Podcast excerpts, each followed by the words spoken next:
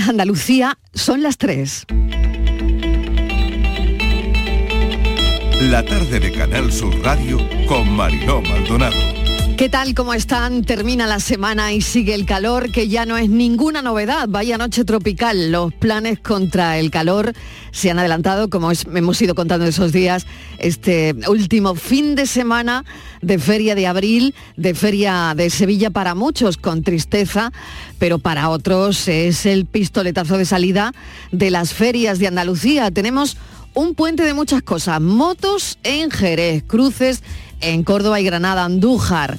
Jaén, la Virgen de la Cabeza, la ocupación hotelera en Huelva, este puente de las más altas en comparación con otros años. Buena ocupación en este, en puente, a pesar del dato adelantado del IPC que dice que dice que la vida sigue cara, pero priorizamos salir guerra de trolis en aeropuertos y estaciones de trenes.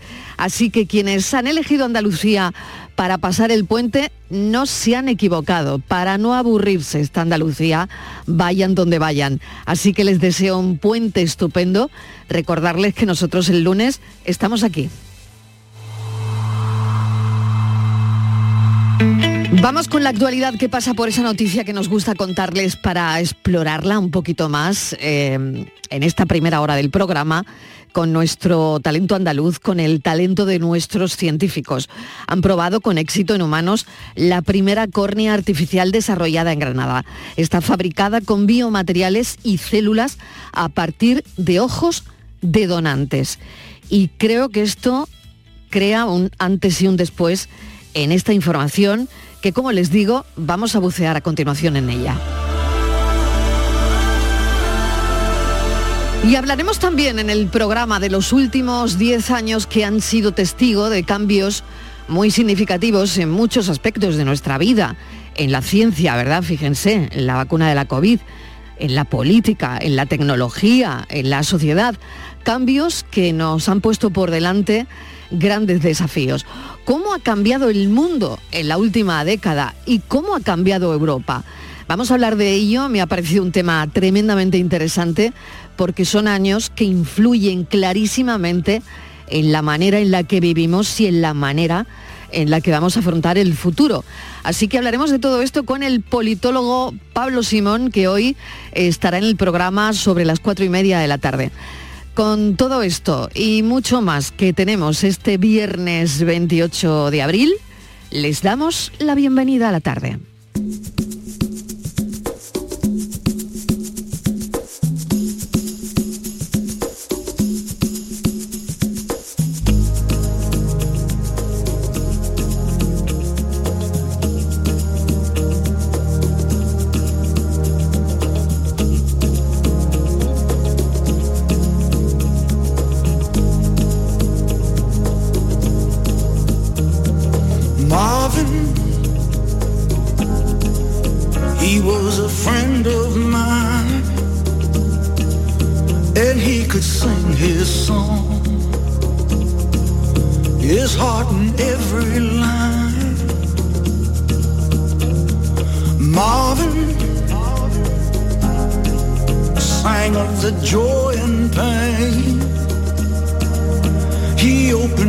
By mine.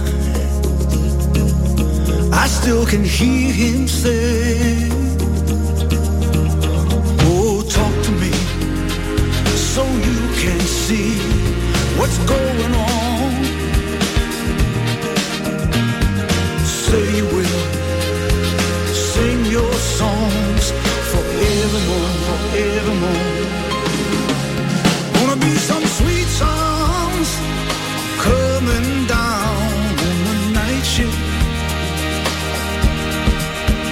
bet you're singing proud.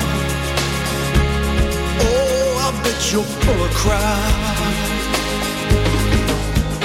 Gonna be a long night. It's gonna be alright on the night shift. On the night shift, you found another home. I know you're not alone on the night shift.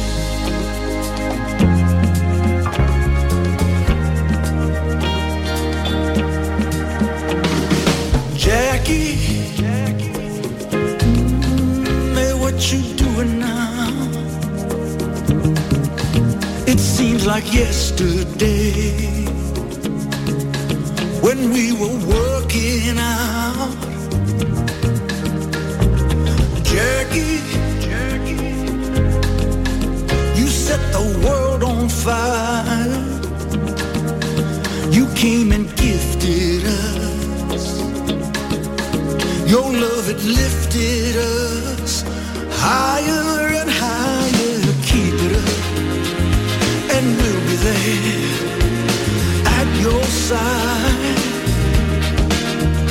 Yo tengo turno de tarde, pero él va a tener turno de noche, concierto en Barcelona del Bosch. Con grandes invitados. Ayer los Obama y Spielberg de cena con una peculiaridad lo que cenaron. ¿Quién les puso la cena? Pues un joven chef de dos hermanas con el que hablaremos, Rafa Zafra. A Rafa le dijeron que no se podía hacer fotos, ni él hizo la intención, pero es que Obama entró em, a la cocina, sacó el móvil y pidió la foto. Así que la foto corre todavía esta hora por las redes y les adelanto los entrantes. Tostadas de mantequilla y caviar. Comer y disfrutar. Todo es empezar, sobre todo si el chef es de dos hermanas de Sevilla. Hablaremos con él esta tarde. Y la gente que está esperando en el concierto, bueno, pues ya tienen una edad, llevan casi una semana y no son niños, pero ahí están, ya han abierto las puertas, la gente está entrando, empieza Springsteen su gira europea en Barcelona, el Bosch.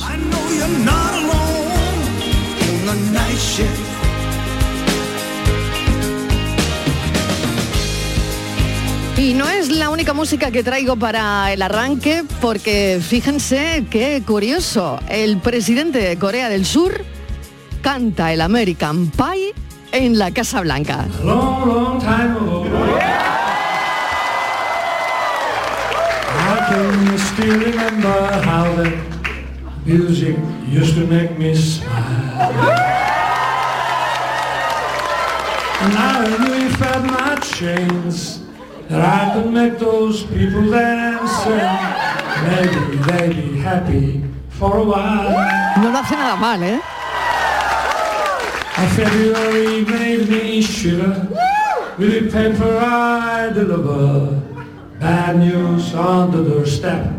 I couldn't Claro, Joe Biden se lo pidió que interpretara la canción de Doc McLean durante esa cena de Estado. Y el presidente de Corea del Sur pues arrancó, se arrancó a cantar el American Pie, em, dejando a todos, pues eso, mm, sorprendidos. Sabemos que es una de sus canciones favoritas y después Biden le regaló una guitarra con la firma del autor de esta canción.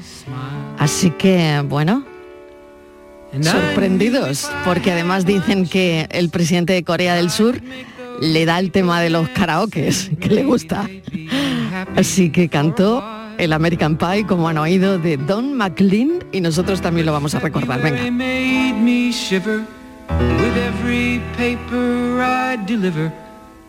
Bad news on the doorstep. I couldn't take one more step. I can't remember if I cried when I read about his widowed bride. But something touched me deep inside the day the music died. So bye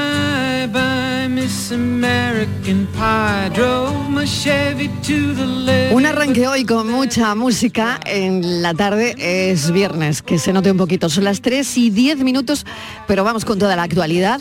Lo anunciaba, lo adelantaba hace un instante, fabrican en Granada la primera córnea artificial de Europa que funciona en pacientes. Los participantes en el ensayo clínico han ganado en calidad de vida y algunos han mejorado su visión. Lo que supone una esperanza para futuros tratamientos. Se trata de la primera córnea artificial diseñada y generada a partir de biomateriales y células madre por científicos de la Universidad de Granada. Han superado con éxito el primer ensayo clínico en humanos y vamos a hablar con el doctor Miguel Alaminos, que es doctor en medicina y cirugía en ciencias biológicas también por la Universidad de Granada y catedrático de histología desde el año 2012. Doctor Alaminos, profesor, bienvenido, enhorabuena.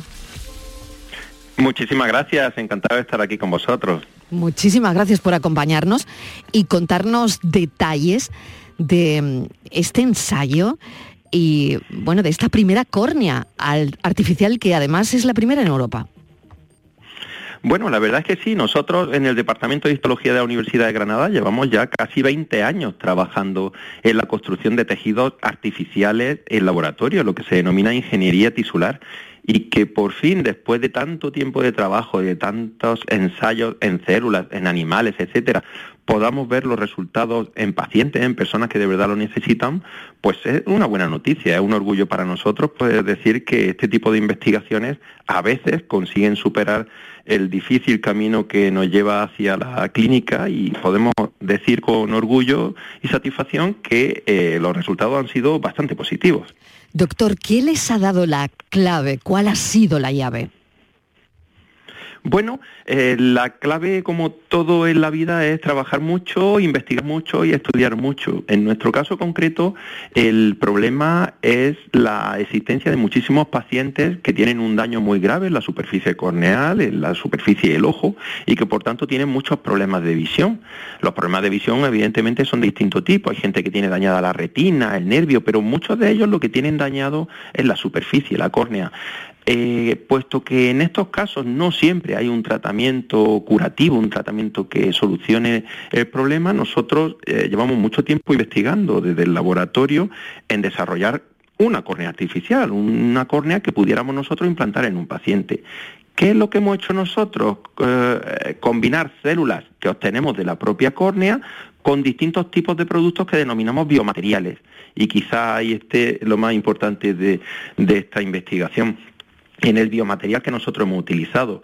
Hemos combinado un producto que sacamos de la propia sangre de los donantes, que se denomina fibrina, una, proteína larga que existe en nuestra sangre, con un producto que se obtiene de, de ciertos tipos de algas marinas y que sirve para darle resistencia, consistencia al alga que se denomina agarosa. Bueno, pues esa combinación del producto de sangre que se llama fibrina con la agarosa ha conseguido fabricar un material que es bastante resistente, bastante eh, elástico, bastante transparente, que nos ha permitido generar una córnea artificial que parece que está dando buen resultado en pacientes en este primer ensayo clínico. Por lo tanto, doctora Lamenos, esto no, no sería posible sin los donantes. Efectivamente, sin los donantes y sin la gente que colabora con la investigación no sería posible nada en el mundo si no fuese por la gente que altruistamente y generosamente dona sus órganos o dona los órganos de una persona eh, recientemente fallecida con la cual tienen o tenían una unión muy estrecha. Sin ellos no sería posible nada. Tenemos la enorme suerte de, de vivir en un país, en España, en el cual tenemos un gran número de donaciones. Somos el país con más donaciones del mundo, pero aún así hay muchísima gente aún en lista de espera esperando un trasplante porque todavía necesitamos muchos más donantes. Mm. Y desde aquí aprovechamos em, esta investigación y, esta charla para recalcarlo, que no nos cansamos una y otra vez. Las enfermedades de, de, la córnea se encuentran entre, bueno, yo no lo sabía, lo sé hoy que he preparado este tema para charlar con usted, pero las enfermedades de la córnea se encuentran entre las principales causas de ceguera, punto número uno, y hay hasta 23 millones de personas en todo el mundo que padecen esa ceguera corneal. Sí, efectivamente, esos son datos de la Organización Mundial de la Salud, o sea que es cierto. Es verdad que hay bastantes diferencias entre algunos países y otros. Por ejemplo, en Europa la ceguera suele ser más de causa de retina o de otros tipos de problemas, mientras que la ceguera por causa corneal se ve más en ciertos tipos de países donde quizá hay más enfermedades infecciosas, menos o un sistema sanitario público menos eficiente que el nuestro, pero es cierto que hay muchísima gente que en estos momentos no puede ver o tiene gravísimos problemas de visión debido a problemas de la córnea.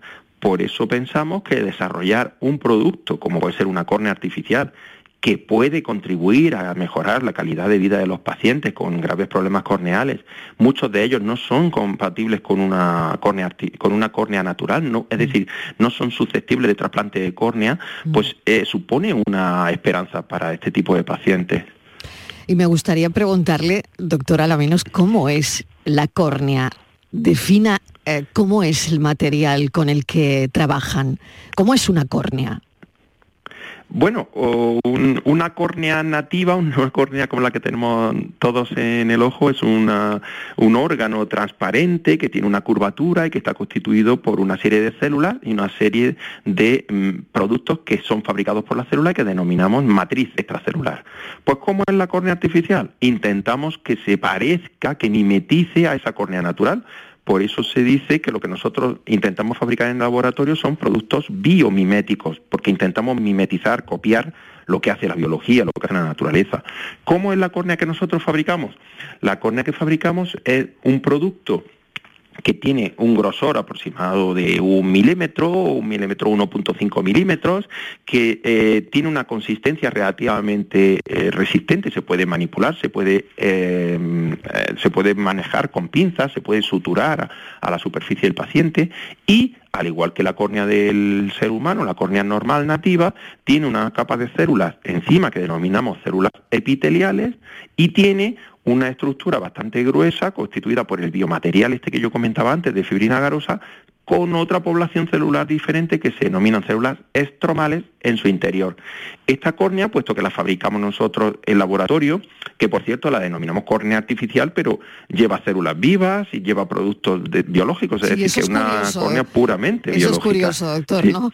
Se llama córnea artificial, pero claro, eh, es simplemente el nombre, ¿no? Claro. Efectivamente. ¿Por qué se llama artificial? Porque no la ha fabricado la naturaleza, la hemos fabricado nosotros en el laboratorio, pero es un producto biológico, es un producto biológico que lleva células vivas, no es una prótesis, no es un producto total, inerte, sino que es un órgano vivo. De hecho, si lo dejamos encima de la mesa y se nos olvida durante un rato, se nos muere, ¿no? Bueno, pues esta córnea intenta reproducir la estructura de, de, la córnea humana normal, por eso la denominamos biomimética, y puesto que la fabricamos en cultivo, en laboratorio, tenemos la posibilidad de hacerla de un tamaño mayor, de un tamaño menor, incluso con distinta morfología. En eso también estamos trabajando. Bueno, la carta, qué bien, doctora Laminos. Y, y ya por último, los pacientes que se pueden someter, no sé si eh, son pacientes de mm, con determinadas enfermedades, con porque dentro de los pacientes de córnea, no sé si todo el mundo se puede beneficiar o no. Efectivamente, eh, en estos momentos no podemos todavía dar una respuesta concreta a esa pregunta, porque es un producto que es absolutamente nuevo, que acabamos de evaluar en un grupo reducido de pacientes, pues el tiempo dirá si es un producto que se podrá extender a una gran población de, de personas con daño corneal o si quedará restringido simplemente a un grupo pequeño de pacientes. Es como todo, habrá que probarlo y habrá que decidirlo. Eh, hasta ahora, ¿qué podemos afirmar? Podemos afirmar que los candidatos a utilizar una córnea artificial de este tipo serían personas en las que un trasplante de córnea normal, la queratoplastia que se hace siempre con una córnea de donante, no sería en principio una opción por ejemplo, porque el paciente tiene un daño corneal demasiado grave o porque el paciente tiene lo que se denominan úlceras corneales, heridas a nivel de la superficie ocular muy profundas, muy graves, que no se están cicatrizando después de muchos meses de tratamiento y el paciente pues ya prácticamente no tiene más recursos terapéuticos, no se puede hacer gran cosa más, pues en ese caso quizás se pudiera hacer. Lo que sí me gustaría recalcar que es muy importante es que este tipo de productos los estamos empezando a evaluar ahora a nivel de investigación investigación, investigación en pacientes ya, lo cual es un gran avance, pero investigación al fin y al cabo, con lo cual no estarán disponibles para, para el tratamiento de los pacientes hasta dentro de muchos años si, si todos los ensayos clínicos son, son positivos, como esperamos. Estamos en esa primera fase de- del ensayo clínico. Doctor Miguel Efectivamente. Alaminos, muchísimas gracias, profesor, por habernos acompañado, catedrático de histología y en la Universidad de, de Granada, doctor en medicina y cirugía y también biología. Muchísimas gracias y un saludo. Muchísimas gracias a ustedes, es un placer, gracias. Enhorabuena, enhorabuena, doctor. Y enhorabuena para todo el equipo. 3 y 20 de la tarde. Bueno, vamos con otros asuntos. Por un lado, el talento. Por otro, a veces, las molestias de coger el teléfono, de que te suene en un momento donde, bueno, pues sencillamente no es el momento. La atención telefónica en España dicen que va a mejorar sustancialmente. Más de tres minutos de espera será ilegal el gobierno limita el tiempo máximo para ser atendidos por teléfono. O sea que parece que se acabó ya la musiquita esa que te tiras como 10 minutos como poco. Vamos a hablarlo con eh, José Carlos Cutiño. Cutiño, bienvenido, delegado de la OCU en Andalucía. ¿Cómo estás? Hola, buenas tardes. Bueno, si Muy te bien. parece, vamos a escuchar al ministro, Alberto Garzón, que lo dice, el ministro de Consumo. Las eh, llamadas de atención al cliente van a tener un tiempo máximo de tres minutos en comparación con los laberínticos momentos en los que uno se encontraba ante el teléfono para hacer cualquier tipo de reclamación a las grandes empresas y además al mismo tiempo si necesitamos y si lo requerimos tenemos siempre la oportunidad de hablar con una persona humana. hablar con una persona humana, porque eso cada vez es más difícil. Bueno, las multas, eh, creo que lo tengo aquí, Cutiño, 100.000 pavos, si no me equivoco. ¿Qué te parece? Bueno, eh, lo importante de verdad es que tenemos una ley por fin. ¿eh? Es que lleva- nosotros llevamos pidiendo 10 años una ley de servicio de atención al cliente y podría ser mejor, sin duda, eh, pero es una buena ley, es una buena ley y una ley necesaria. ¿Qué es lo que nos vamos a encontrar a partir de ahora? Pues que al menos eh, pues van a estar arreglados eh, la atención 24 horas al día, 365 días al año en las empresas de servicios públicos esenciales, donde entran telecomunicaciones, suministros esenciales, transportes, correos, eh, mensajería, etcétera. Eh, nos vamos a encontrar ese plazo, ese, ese tiempo máximo de, de espera de tres minutos, eh, que ojalá que, que se cumpla, porque oye, está bien comerte pues un, un temita chilao, pero tragarte las cinco sinfonías de Beethoven mientras esperas, pues como, como, como no, las Totalmente. las nueve, ¿no? Bueno, bueno, Entonces, yo- muchas eh, veces... es un avance. Claro, un avance Cutiño, muchas veces eh, llamamos al sitio, ¿no? Y yo eh, dejo, me pongo en manos libres y mientras hago cosas, ¿no? Porque yo qué sé, Sí, pues, y deja el teléfono, pero nada, pero tú Eh, dices, bueno, ya llevo 10 te da minutos, ya de- llevo de hacer unos 20. cascotes haciéndose al baño María. Vamos, ¿verdad? Que- totalmente, pues, totalmente. eso, eso va a dejar de pasar, eh, se, se supone eh, que van a ser tres minutos de máximo. Eh, además, si se eh, pide por el usuario, nos van a atender una persona, no, no un robot. Eh, es decir, realmente existen una serie de avances eh, fruto de un consenso. eh, se han admitido algunas de las alegaciones presentadas por, eh, por OCU. Es una norma que nosotros entendíamos tan necesaria que a lo mejor hemos renunciado a determinados aspectos de la misma, pero es cierto que era muy necesaria. Y también está bien el, el tema de que haya que resolver las reclamaciones que se planteen telefónicamente en 15 días. ¿no? Esto, esto es importante porque empezamos con un mes, lo hemos reducido, aunque no nos gusta tanto el hecho de que se aplique, esta norma se va a aplicar subsidiariamente a las normas sectoriales. Esto quiere decir que, por ejemplo, en el sector financiero va a seguir primando los dos meses de plazo que tienen según la regulación bancaria y de seguros y demás, ¿no? Pero bueno, realmente es un avance importante, una norma de consenso, una norma muy necesaria y muy deseada durante todos estos años. ¿eh? Luego tendremos que ver cómo reaccionan las empresas, ¿no? Pues bu- bueno, esto mm, va a ser ese, un anteproyecto de ley de servicios de atención al cliente, como ya pedía OCU también, hace como nos está diciendo 10 años. Pero eh, en cualquier caso, ahora hay que ver cómo van a reaccionar las empresas, ¿no? Porque me imagino que Bueno, estamos- tendrán que de contratar grandes mm, empresas, ¿eh? Claro, claro, por eso te digo, tendrán que contratar más personal, tendrán, no sé, que, que dar una atención el- al el- cliente de calidad, porque lo que se hacía hasta de esta siempre hora que esto al final son más costes, pues claro, pero estamos hablando de, de Claro. que las empresas obligadas son Claro. empresas con más de 250 trabajadores que Claro. facturan más de 50 millones al año, es decir, que no estamos hablando ni de pequeñas ni de medianas empresas, ni de empresas siquiera en pérdida, porque además se plantea la posibilidad de que el balance neto anual sea superior a 43 millones de euros. Es decir, esto es para grandes empresas y, y las grandes empresas tienen que hacer un esfuerzo en la atención a- al, al consumidor porque además se están lucrando de esa, de esa y atención. que ¿no? El nunca llamas por capricho, Cutiño. O sea, cuando llamas, por ejemplo, a una Seguro. empresa de telefonía, es porque algo te ha pasado con el roaming, porque algo te ha pasado con la factura, cuando eh, y es que mm, te tiras Claro, es- mm, ahí un tiempo. estamos hablando de- de claro que vale dinero, que tu ¿eh? tiempo vale también.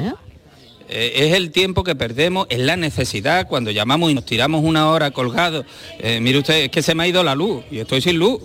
Y- o, o estoy sin, sin conexión de, datos sí, o, sí, sí, o estoy sin sí. servicios. Estamos hablando de servicios esenciales, esa es la importancia de la norma. ¿no? que nadie llama porque quiere charlar un ratito, vamos. no, no, en absoluto. Por, por soledad, Claro. eh, eh, aunque sea uno de los males de nuestro tiempo, no se llama un servicio de estas características. Y oye, una cosa muy importante también, se establece la prohibición de que se... eh, pueda cobrar por este tipo de, de servicio de atención telefónica Muy bien. o de que puedan utilizar estos servicios además para vendernos cosas, que ya está bien que uno llame con el cabreo y encima le traten de, de colocar un servicio supuestamente eso pasa eh, también. Sí, sí, sí, eso sí, sí. suele- solía pasar, Sí, solía sí, sí. pasar a partir de Sí, ahora porque no te, te- te enganchan un, un contestador o algo así donde te habla de determinadas ofertas, de, de- y tú dices, bueno, ya lo que me faltaba, con el tiempo que llevo Esto era esperando. un clásico, ¿no? Lo de Eso era un clásico. Oye, mira, que es que me, me habéis facturado una barbaridad en electricidad. eh, Claro. Sí, pero mire, si, si usted se cambia la oferta que yo le hago, Sí.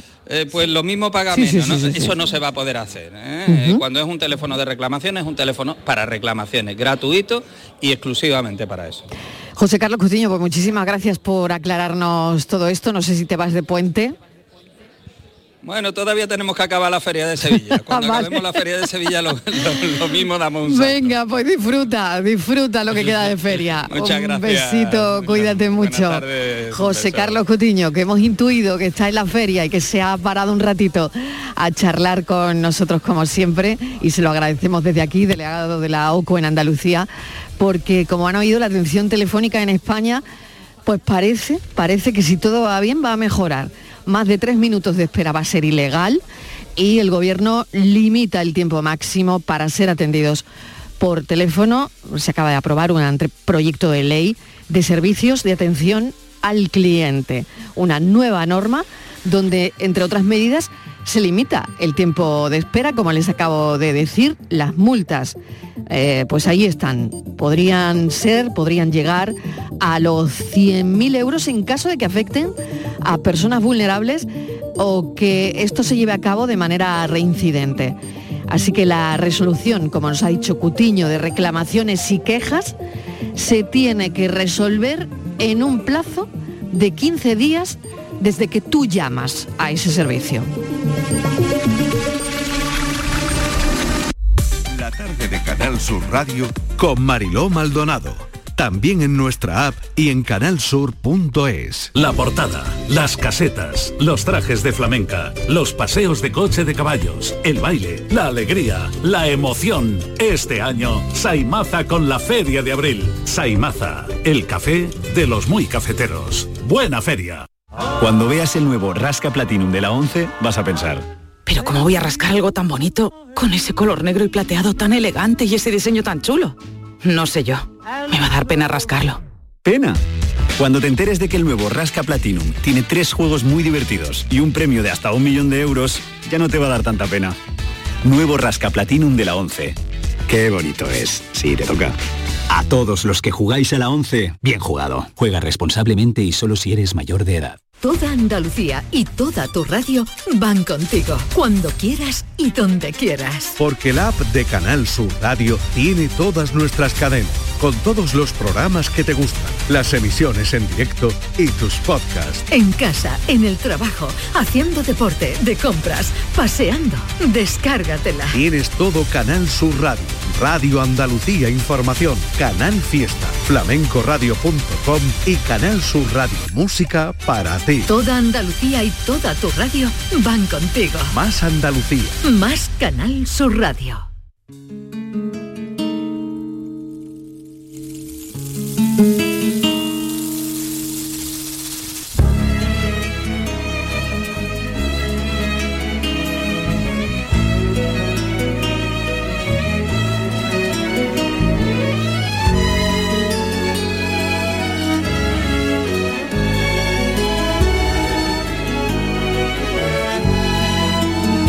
La tarde de Canal Sur Radio con Mariló Maldonado.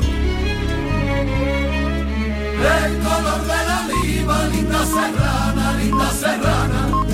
Oh, como lucero, mirando al cielo, mirando al cielo.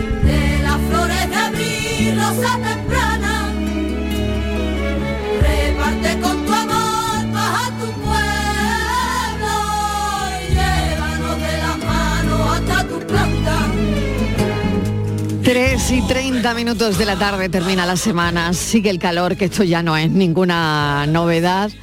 La verdad es que los planes contra el calor se han adelantado. Acaba la feria de abril este fin de semana, este sábado.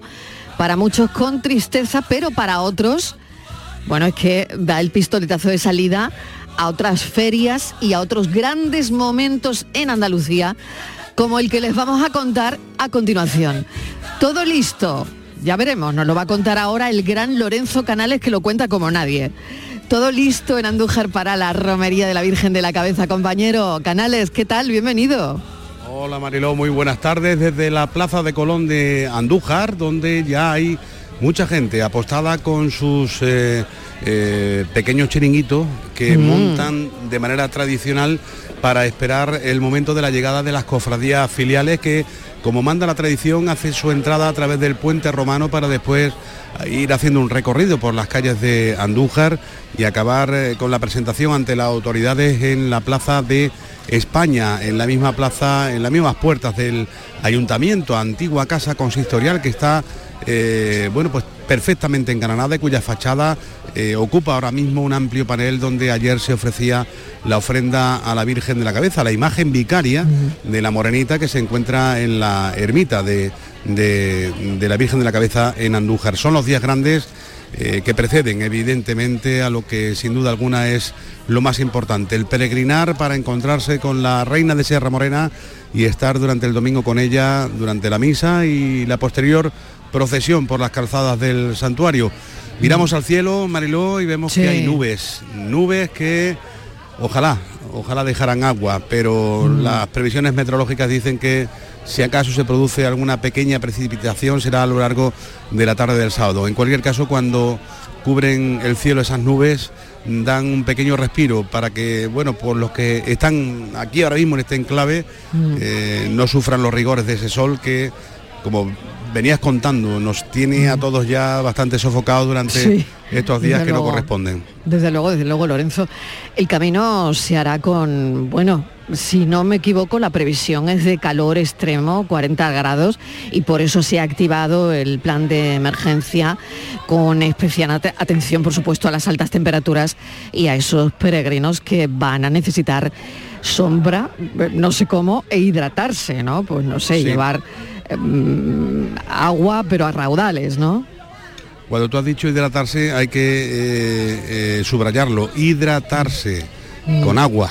Eh, son Mm. fiestas en las que evidentemente el alcohol corre porque es evidente que la alegría lleva a, a todo eso, pero eh, hay que hacer un esfuerzo para hidratarse porque las temperaturas van a ser muy altas a pesar de que, como digo, las previsiones dicen que vamos a tener cielos cubiertos durante todo el fin de, de semana pero las temperaturas van a seguir siendo muy altas, impropias para esta época del año. El dispositivo se incrementa de una manera eh, ostensible. El doble en cuanto al servicio de emergencia y se amplían 50 efectivos más el del Infoca porque hay alto extremo riesgo de incendios hay que tener en cuenta de que se va a desarrollar el camino durante la jornada de mañana por el corazón de la sierra de Sierra Morena y hay que intentar que ese dispositivo que se ha convertido en el más amplio de la historia de la romería de la Virgen de la Cabeza eh, abarque también, y fíjate lo que te digo, a cada uno de los romeros, que cada uno de los romeros se sienta parte de ese dispositivo, que asuma esa responsabilidad y que también, como no, comparta con los que van a estar trabajando la labor de evitar incendios y de evitar accidentes e incidentes que puedan evidentemente bueno pues producirse durante este largo fin de semana y digo largo porque ya sabes que el día 1 de mayo el lunes es fiesta aunque también Claro. es fiesta local en Andújar pero lo es para, para toda España eso quiere Mm, decir mm, que este mm. año se prevé una afluencia masiva de personas a esta romería y por tanto todos tienen que poner de su parte para que todo salga bien, para que se disfrute, para que los devotos disfruten de su Virgen de la Cabeza, pero para que en general todo el mundo disfrute de un fin de semana a la sierra que no está precisamente muy verde, también hay que decirlo. Claro, Llevamos, llevamos ya muchas semanas sin precipitaciones y aparte de las alergias, del polvo, Mm. pues está también, como no, ese, ese riesgo extremo de incendio. Claro que sí. Lorenzo, muchos años haciendo esta retransmisión eh, de esta romería, pero yo no sé si tú recuerdas eh, un calor igual. Hemos tenido muchos años de calor, hemos tenido también mucha- muchos años de, de penurias, de lluvias, de tormentas, de granizo. Eh, siempre hay que tomarse esta romería como, como lo que viene, ¿no? como algo que, que en cualquier caso forma parte de, de la primavera. La primavera es preciosa, la primavera es romería, es- son fiestas, pero también tienen estas cosas, ¿no? Lo que no es normal es que estamos llevando, bueno, pues una racheta que parece que se va a consolidar y es de que se adelanten las temperaturas altas, eh, las propias del verano eh, en primavera. Eh, aquí el hermano, el presidente de la Cofradía Matriz, perdón, Manuel Vázquez decía el otro día durante la activación del- de todo el sistema del dispositivo que prefería que hiciese calor a que hubiese penuria de lluvia, de viento o de tormentas, porque se levantaban las carpas con el viento, porque la gente se embarraba, pero también tiene mucho riesgo lo que vamos a vivir durante este fin de semana por las situaciones que se pueden dar. Es decir, que, que todo tiene su cosita y, nosotros que lo hemos vivido durante tantísimos años en unas condiciones y en otras, eh, sabemos perfectamente que hay que tomárselo todo con calma, que hay que disfrutar, que hay que pasárselo bien, que hay que compartir, pero que sobre todo hay que tener mucho cuidado, mucha precaución y sobre todo pensar en la gente que está trabajando, en ese amplio dispositivo de el 112, de eh, emergencias de, la Guardia Civil, de la Policía Nacional, adscrita a la comunidad autónoma, de la propia Policía Nacional que tiene su sede también en una comisaría de Andújar, eh, Policía Local, Protección Civil, en fin, todos ellos están trabajando para velar por la seguridad de los demás. No le vamos a dar más trabajo, vamos a intentar que, que salga la cosa lo mejor posible. Claro que sí. Lorenzo, pues muchísimas gracias, mucha fuerza para todos los compañeros que este fin de semana, como cada año, lo van a dar todo. Estoy convencida y os estaré escuchando. Compañero, gracias. Lorenzo Canales, un beso. Un beso muy grande.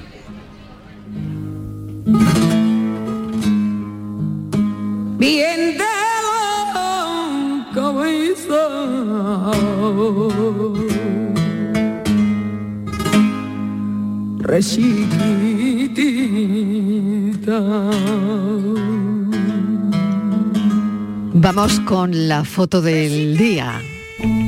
La escuchamos.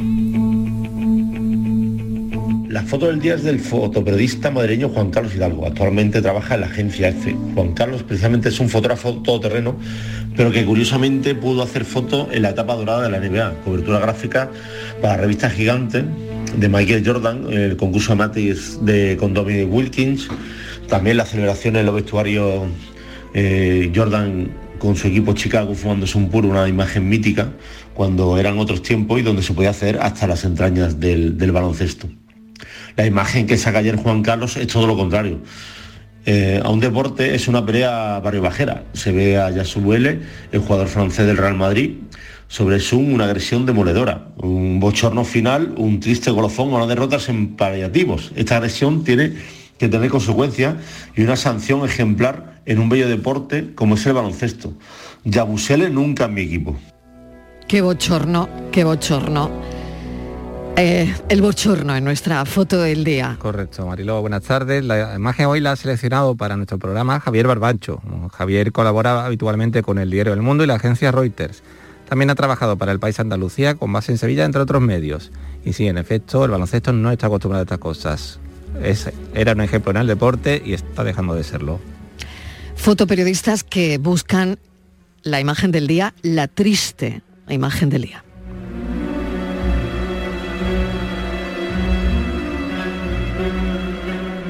La tarde de Canal Sur Radio con Mariló Maldonado. También en nuestra app y en canalsur.es. Últimas plazas para el intensivo de selectividad que impartimos en Academia Méndez Núñez del 29 de mayo al 12 de junio. También te ayudamos a recuperar las asignaturas que hayas suspendido de la ESO o bachillerato. Contamos con clases online y presenciales. Ven a Academia Méndez Núñez y lo conseguirás. Más información y reservas en academiamn.com. ¿Buscas un espacio diferente para celebrar tus eventos? Nuestros barcos son el lugar de celebración ideal para bodas, cumpleaños y reuniones familiares. Sorprende a tus invitados con una experiencia inolvidable con Cruceros Torre del Oro. Más información en el 954-561-692 o en crucerosensevilla.com. Los guerrilleros, tapicería y colchonería en Utrera, a precios de fábrica. Colchón de matrimonio de 27 centímetros de grosor, lechos independientes, refuerzo en zona lumbar, cara de verano e invierno, valorado en 689 euros, ahora 299 euros. Sí, sí, has escuchado bien, 299 euros. Y por un euro más televisor LED de 32 pulgadas de regalo. Estamos en Utrera, carretera Carmona número 15 en Utrera, Entregas en 48 horas. En The Implant nos esforzamos en ofrecer en todo momento los mejores servicios a nuestros pacientes. Por ello contamos con los tratamientos más avanzados en odontología y estética facial. Pero sabemos que no basta con ofrecer servicios clínicos de primer nivel y por eso cambiamos, para seguir siendo como siempre, pero que nos veas como nunca. Descúbrelo en nuestra web www.theimplant.com. Hay que ver cómo pasa el tiempo, ¿eh? La cuesta de enero, carnaval en febrero, Semana Santa, los atajos, la operación bikini en mayo, las cervecitas en verano. Aquí no sé muy bien qué pasa. ¡Bum! ¡Susto de Halloween! ¡Y feliz Navidad! Y ya está. Si eres de ir rápido, eres de O2, con velocidad 5G y la mayor red de fibra. Fibra 500 megas y móvil 50 gigas con 5G por 38 euros. Infórmate en odosonline.es o en el 1551.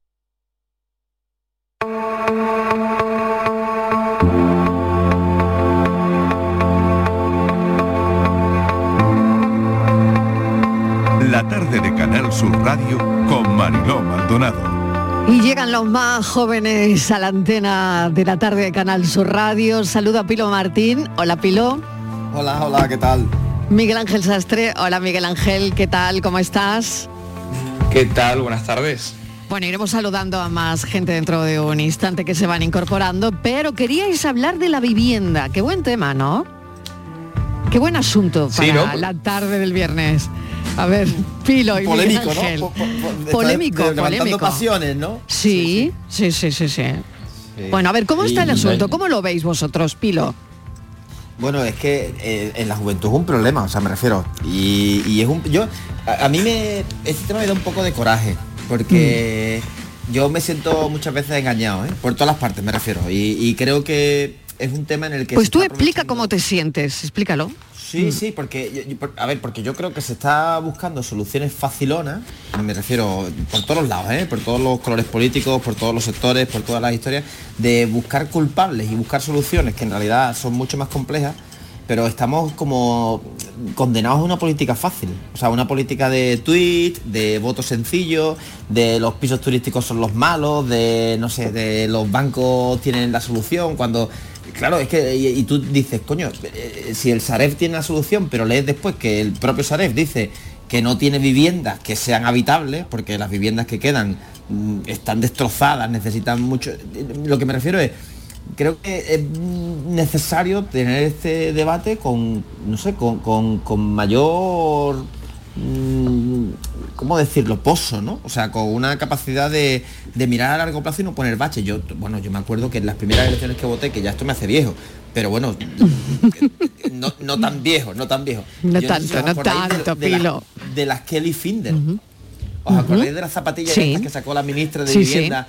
O sea, que Sí. es un problema que llevamos, yo llevo arrastrando Sí, desde sí, que tenía total. 15 años. Sí, sí, sí, O sea, sí, sí, sí, que, sí. que se agotaron rapidísimo, con lo cual dices, ostras, y, y hay cosas que sobre las que no se pone el, el foco y que tú dices, ostras, esto porque, por ejemplo, a mí me parece, o me ha parecido increíble que el Estado, que tanto ha fomentado el alquiler, las VPO todas fuesen en venta.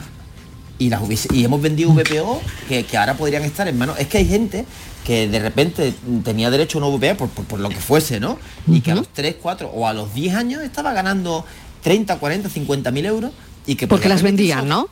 Claro, y, y las revendían y se revendían en B y todo esto era como muy normal en España, o sea, todo esto pasaba delante de nuestros ojos y quien nos esté escuchando pues tenía que subirse ese carro porque es que si no te subías tú te quedabas atrás. O sea, y era una cosa que yo veía cuando joven y decía, bueno, pero esto... Y sin embargo ahora parece como que el enemigo está en, en, no sé, en sectores que si tú los analizas con datos son 2.000 viviendas, 1.000 viviendas de ciudades de 60.000, de 70.000. Y dices, pero ahí el error no, no, no. O sea, que lo que quiero decir es que me da la sensación de que nos están usando para movernos de un sitio a otro y los jóvenes somos muy golosos, ¿no? Con este tema, porque es muy doloroso, pero por ejemplo, Mariló, los precios de las viviendas, la mayoría de los jóvenes no podemos comprarnos casa porque no podemos pagar el 20% de entrada y Eso los es. 10 o Ahí está. 15% de impuestos. ¿Por qué nadie nos avala eso? O sea, ¿por qué el Estado no me avala? Porque las hipotecas no son tan caras. O sea, si tú dices una hipoteca de 100.000 euros Sí, son sí. 450, 500 euros al mes. Que, menos que, que un alquiler. que- que- que hay Menos que un alquiler ahora mismo, ¿no? Claro. Mucho menos. Pero, Miguel pero ¿por Ángel, qué a nadie ver. pone ahí? Claro, nadie se pone ahí, ¿no? Venga, eh, eh, Pues esa, mira. es la, esa es la idea, ¿no? La idea que ha lanzado Pilo es que, bueno, independientemente del color político, parece que nadie se pone ahí, ¿no? En esa situación. Miguel Ángel.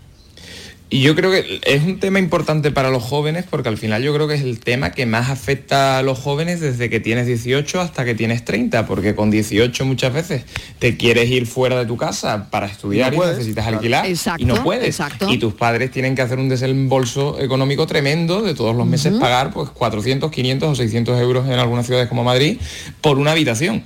Entonces, a los jóvenes que se van a estudiar les afecta, pero también a los jóvenes que se quieren emancipar, quieren formar una familia o simplemente quieren vivir ya en un sitio de manera más estable y quieren comprar, también les afecta. Y al final acaba pasando que esto es una pescadilla que se muerde la cola, porque si el alquiler está alto, tú no tienes dinero para ir ahorrando con el sueldo que tienes. Entonces, en la vida, como decía Pilo, vas a poder pagar esa entrada de un piso que en el fondo esa inversión y más en el contexto en el que nos movemos, que a lo mejor no tenemos ni pensiones el día de mañana, esa inversión que tú tienes para ir ahorrando en la vivienda, no la puedes hacer. Entonces, yo coincido con Pilo plenamente en que es un tema que es muy complejo, pero están dando como disparos a soluciones fáciles. Y las soluciones fáciles son, pues por un lado, el tema ese de los pisos turísticos, que es un problema en ciertos puntos de las ciudades, pero no eh, el problema de la vivienda no pasa solo por los pisos turísticos. Y, y Miguel Ángel, que los pisos turísticos llevan 6, 5 años. Claro. O sea, que las Kelly Ujú. Finder son de hace 15. O sea, me refiero que yo ya tengo Ya. casi Pero de 40. toda no- la no- vida todavía no sido- estoy, pero estoy en 30 y pico.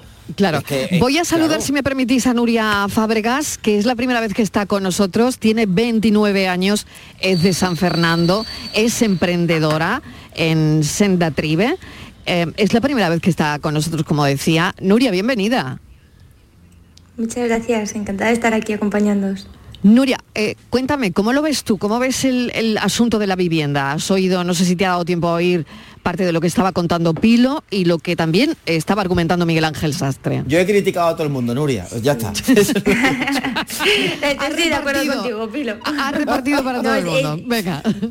He, podido escuchar, he podido escuchar y la verdad es que no puedo estar más, más de acuerdo. Yo ya hace unos años que, que me tuve que ir de casa porque, bueno, como has comentado, soy de Cádiz, pero estudié en Madrid, en la universidad, y luego además empecé a trabajar allí y ya luego me quedé allí. Entonces me he tenido que enfrentar al problema de, de- de la vivienda desde que soy jovencita. Y es verdad que, bueno, al principio pues buscas eh, ayuda donde puedes, tus padres se buscan la vida para ayudarte, pero el problema no acaba cuando terminas de estudiar, es que luego cuando empiezas a trabajar en una ciudad grande como Madrid, con los sueldos que, que tienen normalmente los becarios, es que tampoco te da para, ni siquiera para el alquiler.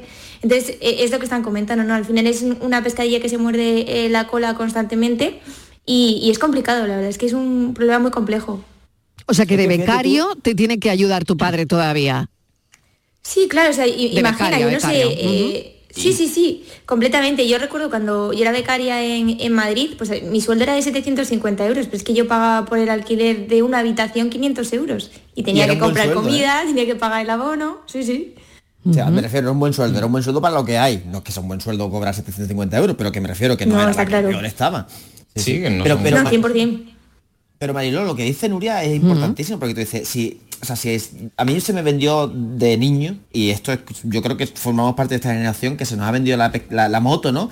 De que tenemos que ser un país que alquile, que no compre, que alquilar es mucho mejor que comprar y todas estas historias. Y se ha demostrado que esto es una Eso no funciona Por- tampoco. Porque además- Completamente.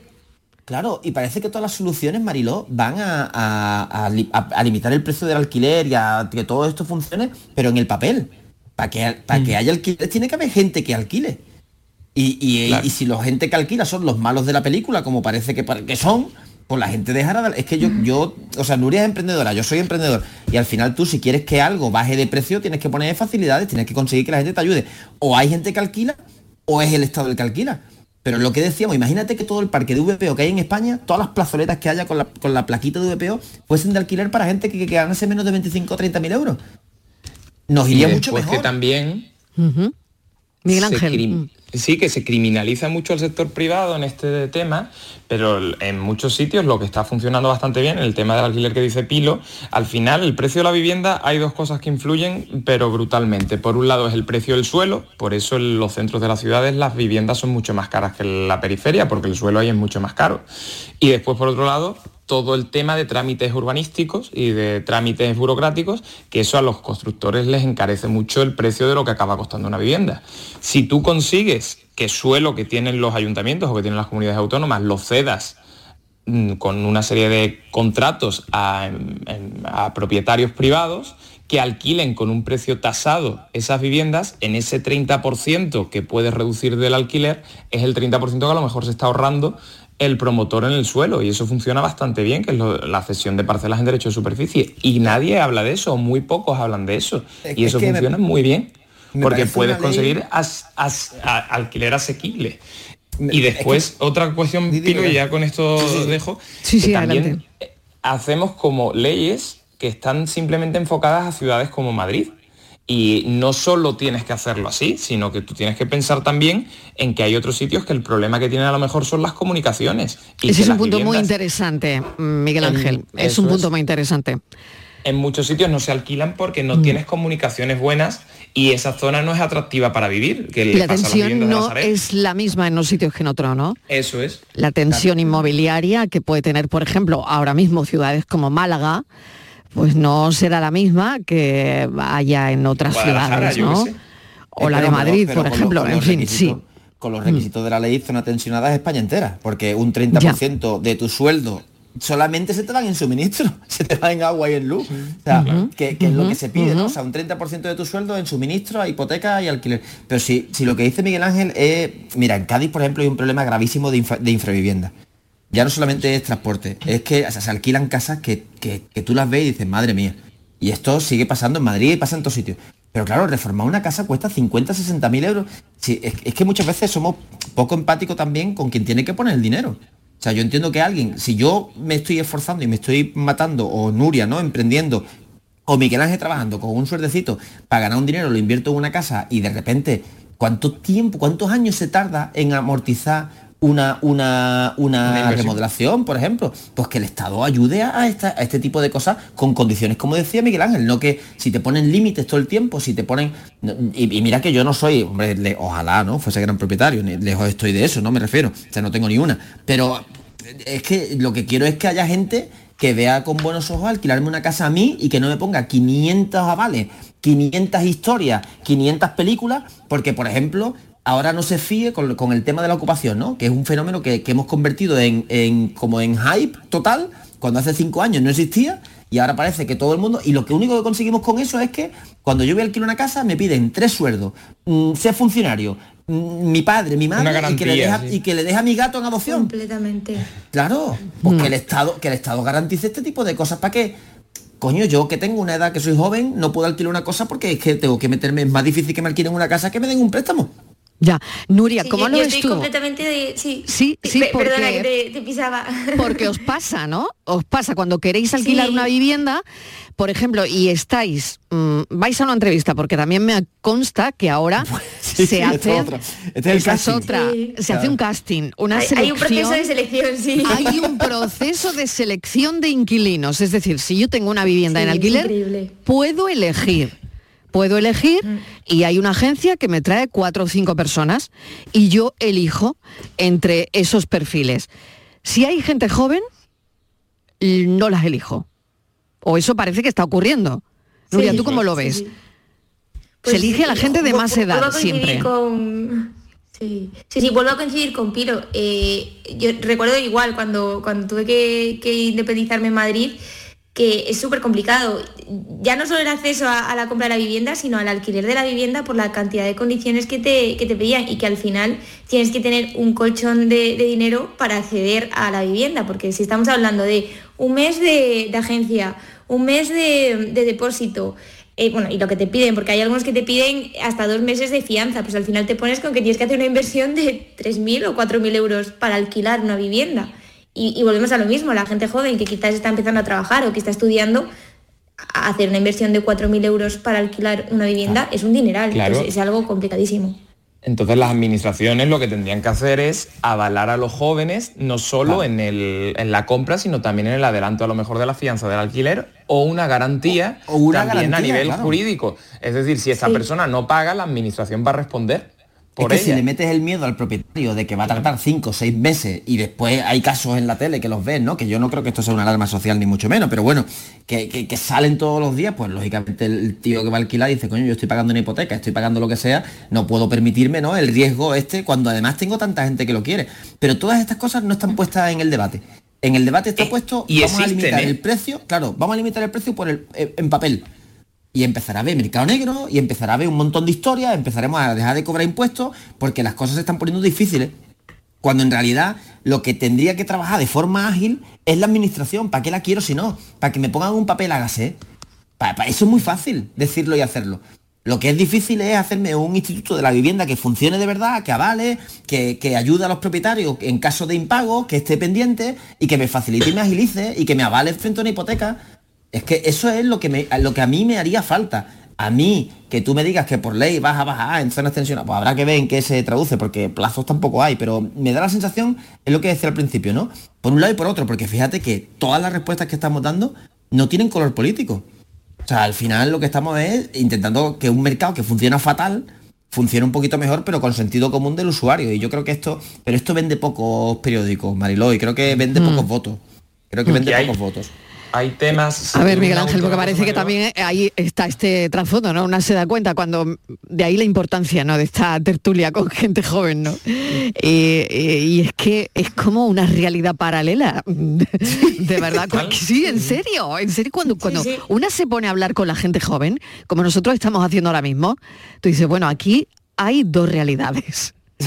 dos mundos diferentes. Sí, dos mundos diferentes, ¿no? A ver, Miguel Ángel Y- creo y- que y o ya Nuria. lo. Lo último que, digo sobre el tema, para no cansar, pero mm, yo creo que hay ciertos temas, la sanidad, la educación, la vivienda, que no pueden estar cambiando las leyes conforme los gobiernos van llegando. Tienen que ser acuerdos que se mantenga una cierta seguridad, porque si no, si en cuatro años vuelven a cambiar las reglas del juego, no vale de nada porque otra vez todo el mercado se descompone. Entonces hay que hacer pactos en ese tipo de, de sentidos en las que todas las partes cedan y todas las fuerzas políticas cedan. Y eso no pasa.